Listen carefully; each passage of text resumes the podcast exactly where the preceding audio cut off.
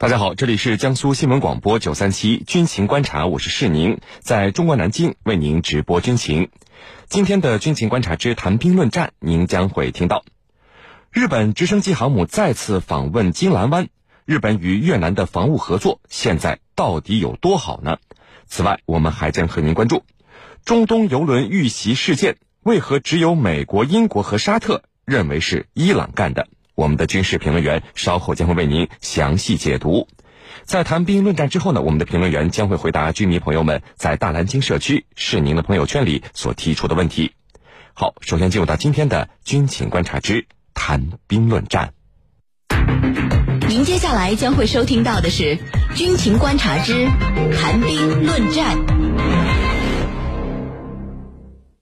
那么，今天我们军情观察之谈兵论战邀请到的两位军事评论员呢，分别是军事专家陈汉平教授和军事专家袁周副教授。两位呢，来和我们的军迷朋友们打一个招呼。军迷朋友们，大家好，我是陈汉平。军迷朋友们，大家好，我是袁周。好的，我们来看到今天的第一条消息：十四号，在结束了和美国海军在南海的联合军演后，日本海上自卫队的两艘舰艇呢，抵达越南金兰湾进行访问。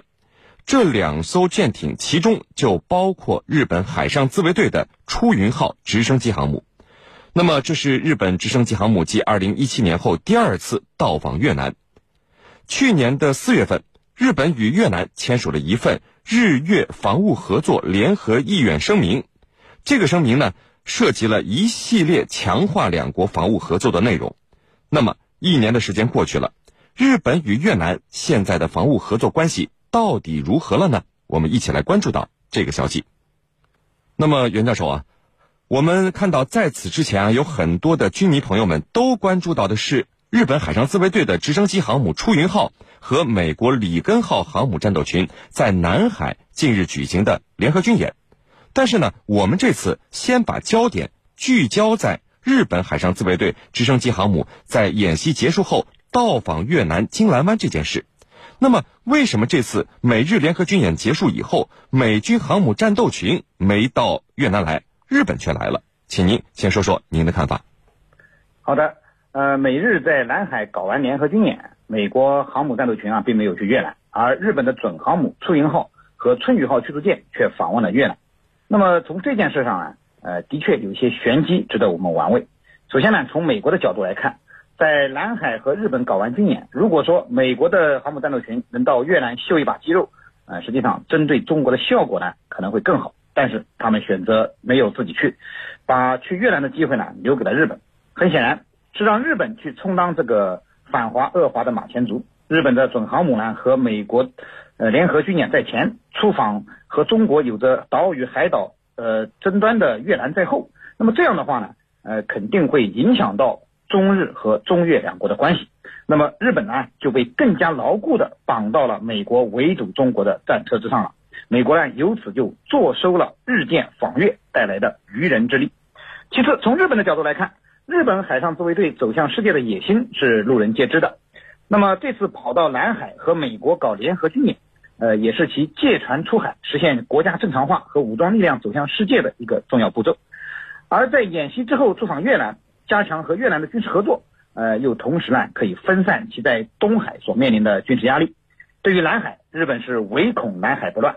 呃，在日本看来，只要南海乱了，日本就可以在东海继续兴风作浪，获取它的既得利益。所以呢，呃，日本在明知美国利用自己的情况下，也要派自己的准航母到越南，表现出了和越南良好的军事合作关系以及对越南军事上的支持。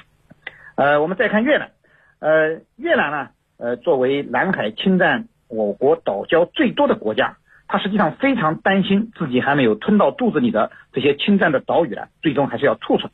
所以呢，对于域外大国，那么呃拉偏架式的呃在南海问题上的干涉，他们一直持着欢迎的态度。无论是美国还是日本，他们的军舰造访金兰湾，从某种意义上来讲，都是给越南撑腰的。呃，当然了，也是他欢迎的对象。所以啊，呃，现在看。在美国的搅和下，呃，日本的参与下，以及越南的积极迎合下，本来已经平静的南海，或许将由此变得再起波澜。啊，是您。好的，那么程教授啊，我注意到一个时间点，就是去年的四月份，日本与越南签署的日越防务合作联合愿景声明。那么在开头呢，我们说了，这个声明涉及了一系列强化两国防务合作的内容。那么一年的时间过去了，日本与越南现在的防务合作到底进行的如何呢？都有哪些值得我们居民朋友们所关注的点？请您来说说您的看法。好的，日本跟越南两国呀，它各有所需。他们其实啊，他们之间的安全合作，特别是涉及到海上安全的合作，是比较早的。呃，两国呢，在二零一一年的十月份就签署了一份叫《双边防务合作与交流备忘录》。那么，这个备忘录就是去年四月份就升级为防务合作共同愿景。根据这个共同愿景啊，他们之间的合作要一直持续到呃二十这个这个世纪的二十年代末，也就是说，从现在算起啊，还有十来年的时间。那么双方这一年里头，他们到底进行了哪些合作呢？他们主要是在海上安全技术，包括雷达、这个监视系统、搜救平台、预警探测系统、通讯和信息收集等这些方面啊，进行了初步的这个这个尝试。呃，那么在这个过程当中，日本呢还这个主动给越南这个赠送了。一些没有装备武器装备的海上巡逻船，那么在二零一四年，日本最早给越南提供了六艘，在一七年又提供了六艘，那么这两年陆陆续续要提供一些海上的执法的船只。那么从他们这种这个合作来看啊，我觉得有几点是值得我们关注的。第一呢，就是日和。日月之间啊，他们的这种海上安全合作，它更多的是在这个信息技术方面，包括雷达、监视系统，还有呢预警探测系统，在这些方面来展开的。那么这些方面，它又是针对谁呢？其实我们都可以明白，海上监测、雷达、这个探测这些，其实还是针对咱们中国的。说白了，就是日本要提供这些先进的技术，让越南去更加准确的监测到我们在南海，尤其是在南沙的一系列的行动，这是第一个值得关注的。那么第二个值得关注的呢？这种这个双方之间的这种合作，是在这个美国推出印太战略之后所进行的。那么日本，他的这种做法和美国呢？是亦步亦趋的。美国推出印太战略以后，它更加看重的是东盟国家，而在东盟国家里头，有一个国家它最为倚重，那就是越南。自从菲律宾调整了自己的外交政策之后，那么越南是美国最为倚重的。这从他把金特会第二次金特会放在越南的河内，我们就可以看出来，因为这意味着特朗普是在。就任总统两年以来两次访问越南的，这在历史上你还找不到第二个美国总统，可见他对越南的看重啊。那么在这个背景下，日本充当了急先锋，在这个过程当中啊，率先跟越南进行很多实质性的合作。那么第三个看点呢，就是双方对海上海洋合作的一些技术人员，主要是日本利用自己先进的技术对越南的。相关的人员进行培训，那么这一点呢，其实我的感触是很深的，因为我就曾经跟他们有个交流，就是为什么要替越南这个进行这样的培养？越南讲的很清楚，我在这方面的实力是比较弱的，我需要提升我在这方面的技术实力，还有这个人才的培养。主持人，好，袁教授啊，呃，接下来呢？呃，根据公开的情报显示，我们看到就是日本计划让直升机航母出云号在南海和印度洋海域持续与美国和东南亚国家的这个多国海军啊，要进行呃好几个海上的联合演习。那么您怎么看日本接下来将要和美国持续不断的在这些不同的地点进行的军演呢？为什么东南亚各国会在不同的时候参与到演习中，而美国与日本却是持续不断的去？联合进行这个演练呢？来说说您的看法。好的，呃，美国和日本持续不断的在南海大搞多国联合军演，它的目的也是非常明显的，就是要通过展示军力，表现出来对南海岛礁的这些伸索国的支持，从而搅动南海的局势，达到遏制围堵中国的目的。那么近年来，我们和南海周边国家啊，在我们的共同努力下，其实南海我们看到又趋于平静了。但是美国等西方国家呢，是见不得南海的平静的，呃，他们就是要兴风作浪，搞所谓的航行自由是一种办法，另一种办法呢，就是接二连三的搞这个所谓的联合军演。那么通过这种联合军演，表现出对这些伸索国的支持，鼓动他们继续在领海、岛屿等问题上和我们中国闹事，以扰乱中国的发展步伐，呃，打断中国崛起的进程。所以面对美国这样的阴谋啊。我们的确要任凭风浪起，稳坐钓鱼台，不能被美国牵着鼻子走。那么，呃，至于说，呃，他们和周边的这些南海的伸索国为什么总在不同的时间段，呃，进行联合军演？呃，我觉得呢，可能有以下几个方面的因素，呃，考虑，那么使他们无法呃集中在一个档，呃，集中起来进行大规模的联合军演。呃，第一个呢，可能是档期排不开。因为各国的军事训练啊，都是有着自己既定的计划的。美国这次来南海想搞一次这种集结全部东南亚国家进行军事演习的这种难度啊，呃是可想而知的。那么呃一个接着一个的搞，见缝插针，呃谁有时间就和谁演。那么这样的情况呢，就要容易得多。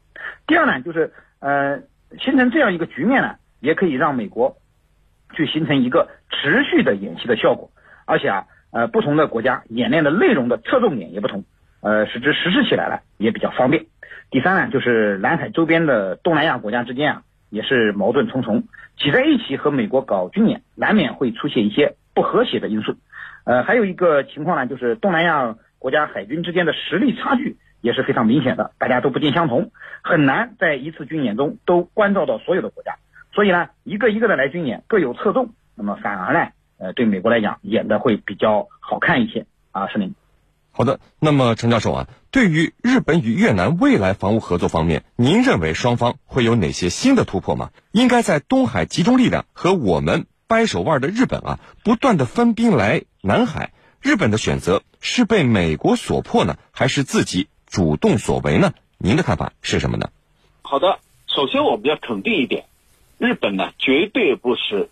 被美国所逼而这样做的是有着他自己的考虑。那么我们从日本方面来说，他为什么要这么做？日本之所以要加强和越南的防务合作，第一是为了加强地区的存在感，加强和东南亚地区的合作交流，以此来压缩中国在这一地区的影响力。日本的这个做法，我们军迷朋友们可以仔细思考一下。这和美国的做法有着异曲同工之妙。第二呢，就是我们经常所提到的一个原因，就是日本把它更多的触角伸向南海，其实就是为东海减轻压力。因为东海钓鱼岛跟中国有着主权之争，那么日本的这个做法就是在以南海来为东海解困解围，让我们呢没有办法在。不同的领域，在不同的方向，来这个施加我们的影响力。那么第三个呢，就是为日本谋求自己在未来武器出口，尤其是对东南亚地区的出口来进行试水。就是自从日本调整了这个武器出口原则以来，他一直把东南亚地区视为是他一个重要的未来武器交易的场所。那么越南和中国有着领海之争，迫切需要更新换代它的武器装备。那么在这种背景下，日本啊就瞄准了越南这种合作，我先给你一点甜头，先赠送给你，特别是你所急需的那些巡逻船，等日后你要更新了，那必然要有求于我。这是日本的想法。那么第四个呢，就日本始终有着一个大国的梦想。就是梦想成为政治大国、军事大国、经济大国。那么这里头进入安理会常任理事国，就是日本一个不变的目标。那么那就要得到各国的支持。而越南呢，恰好在这一地区的影响力与日俱增，最近刚刚以高票当选为2020到2021年度的联合国非常任理事国。那么日本把越南作为自己的目标，我觉得是基于以上四个方面的考虑。而对越南来说呢，它也有几个考虑。第一呢，就是要拉域外国家介入南海之争，加大中国解决南海问题的成本。因为越南的这个海上实力，它是很有限的，那么必须把大国要拉进来。第二个呢，就是能够得到免费的这种装备。啊，包括海上设施，同时呢，还有人员方面的培训也都是免费的，所以对越南来说，何乐而不为呢？第三个，越南也以这样的举动来告诉中国，我的朋友遍天下。主持人，好的，那各位不要走开，接下来呢是半点广告时间，在简短的半点广告之后，我们将和两位军事评论员一起来和大家聊到今天军情观察之谈兵论战的另一个话题。